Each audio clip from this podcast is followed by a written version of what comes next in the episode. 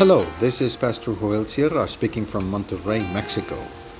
Thank you very much for listening to this brief devotional reflection, and may the Lord be with you today and always. Wall and Life Book of Nehemiah, chapter 5, verses 5 through 7 in the New International Version. Although we are of the same flesh and blood as our fellow Jews, and, and though our children are, are as good as theirs, yet we have to subject our sons and daughters to slavery. Some of our daughters have already been enslaved but we are powerless because our fields and our vineyards belong to others. When I heard their outcry and these charges, I was very angry. I pondered them in my mind and then accused the nobles and officials. I told them, You are charging your own people interest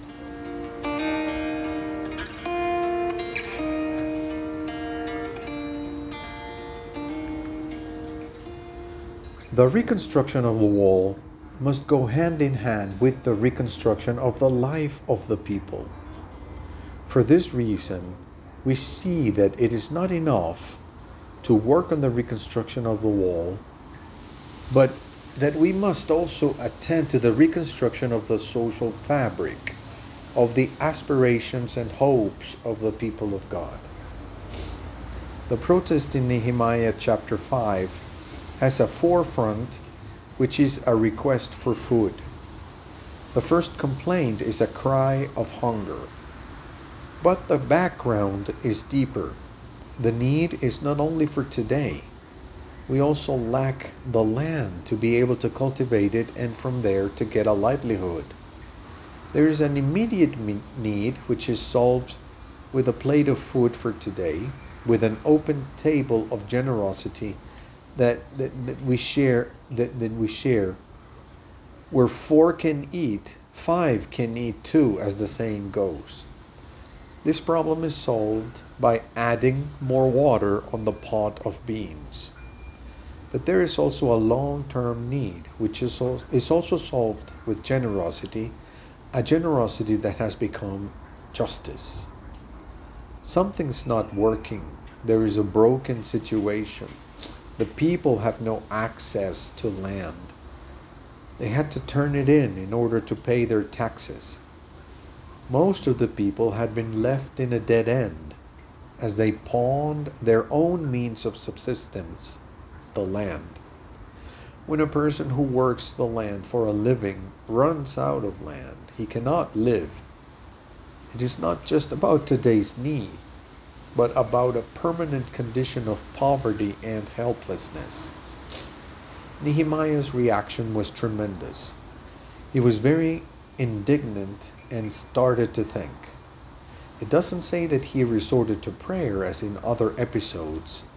For Nehemiah, the issue of justice is something that does not require seeking the will of God, because it is already clearly established there ought not to be injustices among God's people.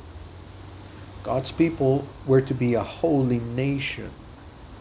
This does not require searching for the will of God because it is already well established in the commandments of the law. The witness of this holy nation must be integral in words and in actions. The essence of the people of God is at stake.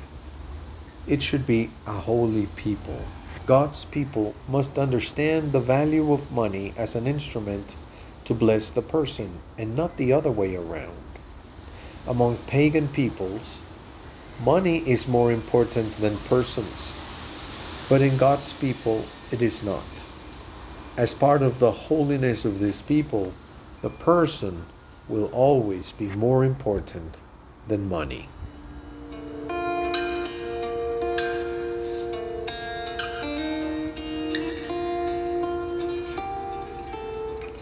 Let's pray. Lord, help us find what makes your people special beyond the material buildings. Amen. How blessed are the people who trust in God.